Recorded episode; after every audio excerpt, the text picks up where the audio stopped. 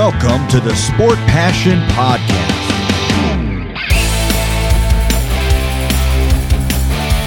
And here is your host, Lars Marendorf.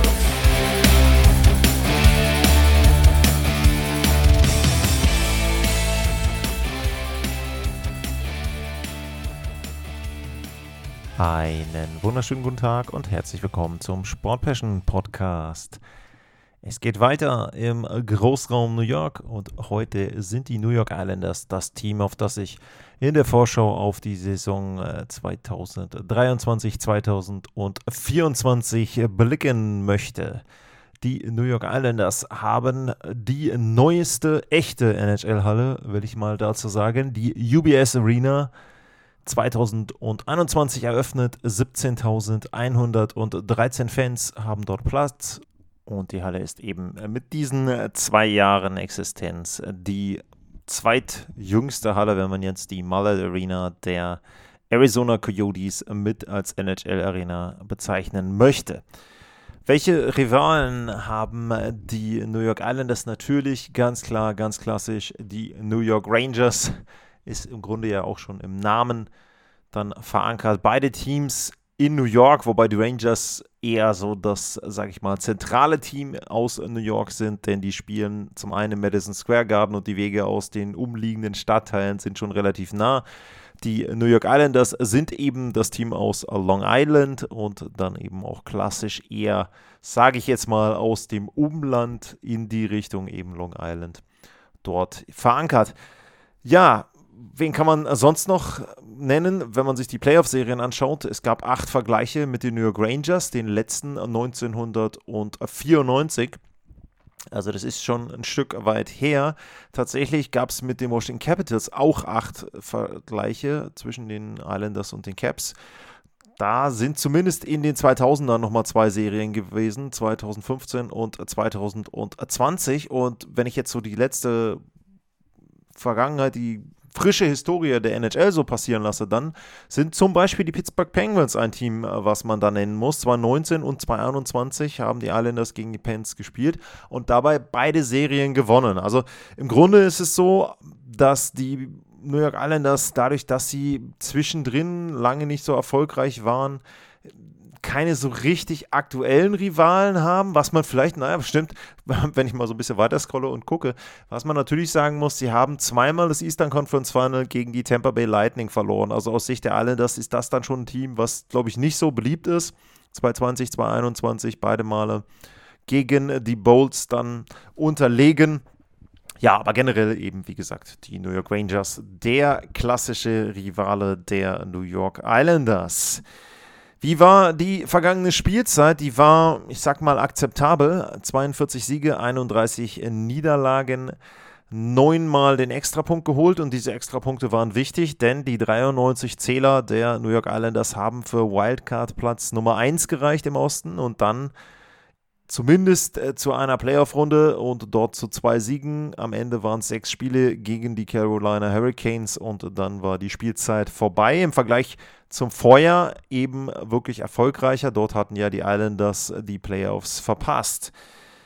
Ja, Lou Lamoriello ist der General Manager der New York Islanders und er hat nicht so megamäßig viel gemacht in der Offseason, zumindest was Zugänge und Abgänge betrifft. Bei den Zugängen ist äh, Julian Gauthier zu nennen. Der kam aus in der NHL zumindest Ottawa und den New York Rangers. Er hat auch für das Hartford Wolfpack gespielt in der AHL, also auch nicht so der mega prominenteste Neuzugang. Und bei den Abgängen ist Josh Bailey äh, dann von den Chicago Blackhawks rausgekauft worden aus seinem Vertrag letztlich. Und Zach Parisi, ja, der ist so ein bisschen ein Fragezeichen. Da hat Lou Lamoriello gesagt, er wird auf jeden Fall zum Saisonbeginn nicht dabei sein. Er wird mit seiner Familie Zeit verbringen. Und die Zeichen zeigen so ein wenig auf Rücktritt. Aber da muss man abwarten was äh, dort eben passiert. Vielleicht nimmt er sich auch nur eine etwas längere Auszeit, um mal nochmal Energie zu tanken. Immerhin mittlerweile 39 Jahre alt. Die Statistiken, die sind ein wichtiges Thema bei den New York Islanders, denn die zeigen das Dilemma des Teams, aber auch die Stärken natürlich, wie bei allen anderen Teams. Sie hatten nur 242 Treffer in der letzten Spielzeit, Platz 22. Die Defensive wiederum war mit 217 Gegentoren Top 5, nämlich genau Platz 5. Corsi-Wert Platz 19, Torchancen waren Platz 17. Die Schussquote Platz 15, dafür die Fangquote auf Platz Nummer 3. Das Überzahlspiel grottenschlecht, Platz 30, 15,8. Unterzahlspiel immerhin noch auf Platz Nummer 9. Und die Erklärung dafür, dass die New York Islanders überhaupt in irgendeiner Form etwas mit den Playoffs zu tun hatten und dann auch die Playoffs erreichen konnten, die kann man ganz einfach finden, wenn man den Blick wirft auf die Statistik Goals Safe Above Expected. Und da findet sich dann bei den New York Islanders ein Torhüter, der zum Besten gehörte, was die National Hockey League zu bieten hat. Ilya Sorokin hatte 38,7 als Wert bei Goals Saved Above Expected. Das heißt, 38,7 Torschüsse hätten statistisch gesehen mehr fallen müssen gegen die New York Islanders. Damit war Sorokin auf Platz 3. Linus Ulmark und UC Saros waren die beiden, die dort bessere Werte hatten, aber trotzdem Sorokin in diesen Top 3 und die Top 3 haben sich schon deutlich abgesetzt dann auch von denen, die dann entsprechend folgten. Das ist eine Seite der Statistik. Die andere, die ich ja auch immer betrachte, beziehungsweise die Heatmaps, die ich dann auch immer ranziehe, um auch so ein bisschen zu sehen, auch grafisch, äh, wie hat denn ein Team in der letzten Spielzeit äh, gespielt. Da sieht man bei der Offensive der New York Islanders nur so ein bisschen so ein leichtes Rot vor dem Tor der Gegner. Dann gibt es eine Zone direkt hinter der blauen Linie auf der, ja, wenn man aufs Tor schaut, rechten Seite. Da hatten sie relativ viel Expected Goals vor als Wert. Also da haben sie zumindest versucht von dort und auch geschafft, dann Offensive zu generieren. Und bei der Defensive sieht es so aus, äh, da gibt es keine extrem dunkelblauen Zonen, es gibt auch keine extrem roten Zonen, also insgesamt gut gestaffelt dort äh, die Defensive. Und ja, kurz zum Powerplay, da gibt es ein schwarzes Loch also ein dunkles Loch vor dem Tor des Gegners, wo eigentlich im Grunde so gut wie gar nichts passiert ist. Äh, ganz, ganz furchtbar dieses Powerplay und ich habe es ja dann auch in den Playoffs selber kommentieren dürfen und dann eben euch auch teilweise in den Sendungen erläutert, wie schlecht eigentlich die New York Islanders dort dann entsprechend ja, performt haben. Wie waren die individuellen Leistungen, wenn man da dort mal auf die Spieler schaut? Brock Nelson war der Topscorer mit 36 Toren und 75 Punkten und danach war es dünn. Dann kam Matthew Basal noch mit 51, Anders Lee mit 50, Noah Dobson mit 49. Und auch bei den Toren ist es so gewesen, dass es insgesamt nur drei Spieler gab, die 20 oder mehr Tore erzielt haben. Das waren eben Brock Nelson, Anders Lee und dann der 38-39-jährige Zach Parisi, der natürlich ihnen jetzt fehlen wird. Worauf bauen die Islanders dann trotzdem und warum gibt es zumindest dort den Optimismus, dass man wieder in irgendeiner Form in Richtung Playoffs sich orientieren kann? Da ist zum einen natürlich Bo Horvath zu nennen, der kam relativ weit vor der Trade Deadline schon von den Vancouver Canucks, hat 30 Partien gemacht, da nur 16 Punkte, aber die New York Islanders hoffen darauf, dass er jetzt mit vollem Trainingscamp, mit voller Vorbereitung sich dann einfach besser reinfindet in die Systeme der New York Islanders, dass vielleicht auch im Powerplay dann eine bessere Chemie entsteht, vor allem auch dann mit Matthew Basal und dass sie da eben ja dann jemanden haben, der die Offensive belebt. Ähm, man muss sagen, so bei dem Talent eben in der Offensive, Brock Nelson habe ich genannt, Basal, Bo Horvath, Noah Dobson und das war es dann im Grunde auch. Also ansonsten ist das, was die New York Islanders dort an Spielern dann auch in ihren Reihen haben, einfach dann eben schlichtweg Mittelmaß. Und das muss man eben dann auch so deutlich sagen. Und wenn man einfach auch sich die Reihen anguckt, also Horvath, Basal und Anders Lee wäre so vielleicht die erste, dann Brock Nelson, Pierre Engvall und Kyle Palmieri wäre die zweite. Ja, die haben alle irgendwie in der letzten Spielzeit zweistellig gescored, Aber wie gesagt, eben nicht so wirklich in der Top-Klasse. Äh, Hudson Fashing, äh, John Gabriel Pajot noch mit dabei in der dritten Linie, Oliver Wallström auch als Flügel und die vierte, die klassische Checking Line, Casey Sisikas, Cal Clutterbuck und Matt Martin, die ist lustig, die ist unterhaltsam, die ist physisch, aber eben auch nichts, wo dann auch viele Tore zu erwarten sind. Ähm, in der Defensive muss man auch sagen, Noah Dobson ist der einzige Verteidiger, der wirklich konstant die Offensive mit unterstützt. Ansonsten ist das alles sehr, sehr dünn. Dobson ist auch der Einzige, der mehr als 26 Scorer-Punkte hat, wenn man andere Teams kennt und weiß auch, wie teilweise die Verteidigung die Offensive unterstützt, dann ist das schon etwas, wo man eben dann sagen muss, da fehlt den New York Islanders etwas. Das machen sie zum Teil jedenfalls, dadurch weg, dass sie sehr gut defensiv spielen. Aber in der letzten Spielzeit war auch das nicht immer der Fall. Ähm, zum Beispiel Ryan Pollock hatte keine so wirklich gute Spielzeit. Mit Adam Pelleck bildet er eigentlich ein sehr, sehr gutes erstes Verteidigerpaar. Ähm, dann zweite Romanov als Unterstützung für ähm, Noah Dobson. Das ist zumindest ein Paar, wo man auch sagen kann, dass so ein bisschen diese Offensiv-Defensiv-Chemie mit dabei und Scott Mayfield und äh, der schwedische Sebastian Aho ist auch ein solides Verteidigerpaar, aber eben auch vor allem offensiv nichts, wo du irgendwie Angst vorhaben musst. Der Grund, warum die New York Islanders eben konkurrenzfähig waren, ist zum einen natürlich Ilya Sorokin und dass sie mit äh, Semyon Balamov auch einen sehr, sehr guten Backup haben, der eben dann auch ihnen Spiele gewinnen kann. Nicht ganz in der Form wie Sorokin, aber trotzdem. Ähm, bei Sorokin muss man sagen, er hat 62 Spiele gemacht. Das ist so für mich gerade so an der Grenze, was heutzutage ein NHL-Goalie an, Spieler, an äh, Spielanzahl haben sollte. Ähm, das kann dann eben auch mal nach hinten losgehen. Ähm, ein Punkt, den man noch erwähnen muss, ich habe jetzt gesagt, dass ähm, Lula Murillo nicht so viel gemacht hat in der Offseason. Was er gemacht hat, ist, er hat neue Verträge äh, unterschrieben bzw. unterschreiben lassen. Der von Bo Horvath ist ja nun schon ähm, gültig. Matthew Basal hat auch einen richtig guten Deal. Anders Lee noch drei Jahre ähm, 7 Millionen. Dazu eben dann die Verteidigung ist auch weitgehend unter Vertrag, mit Ausnahme von Aho. Ilya Sorokin hat einen Vertrag, der ab nächsten Sommer gilt. Dann bekommt er 8,25 Millionen und Semyon Balamov hat schon für die Saison einen neuen Vierjahresvertrag gehabt.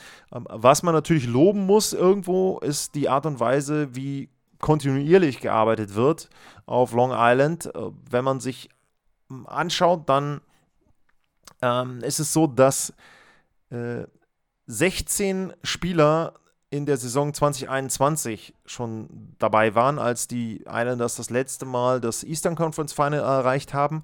Und insgesamt sechs Akteure sind sogar schon seit zehn Jahren bei den Islanders mit dabei. Also da ist sehr, sehr viel Kontinuität. Natürlich, die sind vertraut, die kennen die Systeme, die kennen auch unter Lane Lambert so die Wege, wo sie hingehen müssen.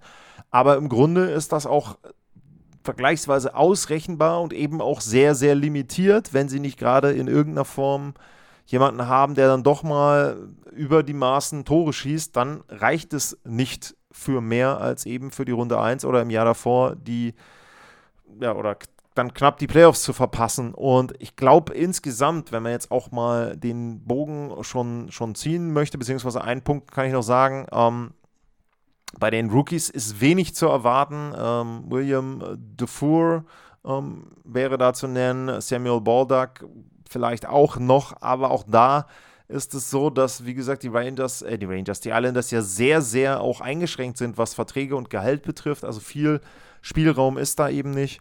Und ähm, da ist, glaube ich, bei den Rookies auch nicht so viel zu erwarten.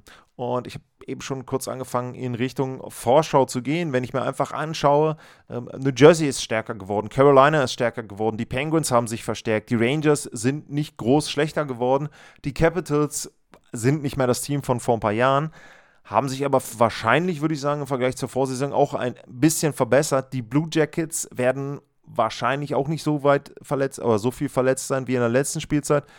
Bei den Flyers würde ich sagen, das sind so die einzigen, wo ich, wo ich vielleicht grob sage, die sind auch nicht besser geworden, eher auch schlechter. Aber ansonsten ist diese Metropolitan Division schon auch ein Stück weit eben dann entsprechend besser geworden. Und wenn man dann den Blick rüberwirft und die Islanders sind ja als Wildcard-Team dann auch in die Playoffs reingekommen, Buffalo, Ottawa, Detroit, alles Teams, die nicht in den Playoffs drin waren. Ja, ich weiß, Boston ist wahrscheinlich schlechter geworden, aber ansonsten, was ist da zu erwarten? Also für mich, bei aller Liebe, ich kann mir echt extrem schwer vorstellen, dass die New York Islanders irgendwie wieder in die Playoffs reinschleichen. Ähm, wenn Bo Horvath 50 Tore macht, wenn Matthew Basal 40 Buden macht, ja, okay. Ist möglich, gar keine Frage. Also ne, gibt viele Dinge, die möglich sind, aber da fehlt mir im Moment jedenfalls die Fantasie. Da ist natürlich der Eindruck immer noch da, dass ich eben dieses Powerplay gesehen habe, diese Offensive, die dann mal in einem Spiel innerhalb von drei Minuten, glaube ich, explodiert ist für fünf Tore. Und das war es im Grunde in der Serie. Und auch da eben, ne, die Carolina Hurricanes waren ja auch offensiv sehr, sehr limitiert und trotzdem haben sie dann die New York Islanders geschlagen ja, ich kann mir kaum vorstellen, dass mehr drin sein wird, als lange irgendwie sich an die Playoffs zu klammern und irgendwie zu grinden und zu checken und auf Sorokin zu bauen. Wenn der noch bessere Zahlen hat, okay, aber ich glaube eher, dass die New York Islanders in dieser Spielzeit wieder die Playoffs verpassen werden und dann eben, ja, irgendwann sich vielleicht auch die Frage stellen müssen, ob Lou Lamarillo und der Stil, den sie spielen, der sicherlich auch für die Fans etwas ist, wo man sich mit identifizieren kann. Ob das aber dann letzten Endes das Erfolgsrezept ist für die NHL, wie sie mittlerweile sich entwickelt hat, das würde ich mal erstmal sehr in Zweifel ziehen. Das war die Vorschau auf die New York Rangers. Wenn euch das gefällt, wenn ihr Kritik habt, Anmerkungen, Lob, egal was, at Lars-Mar als X-Twitter-Handle oder info at sportpassion.de. Das sind die beiden Möglichkeiten, wo ihr mich erreichen könnt, wo ihr eure Kommentare und was auch immer dann loswerden könnt. Und für heute sage ich vielen Dank fürs Zuhören, bleibt gesund und tschüss.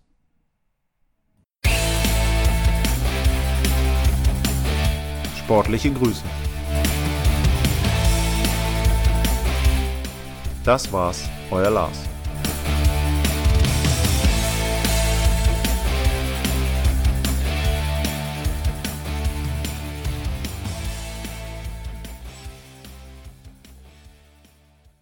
Schatz, ich bin neu verliebt. Was?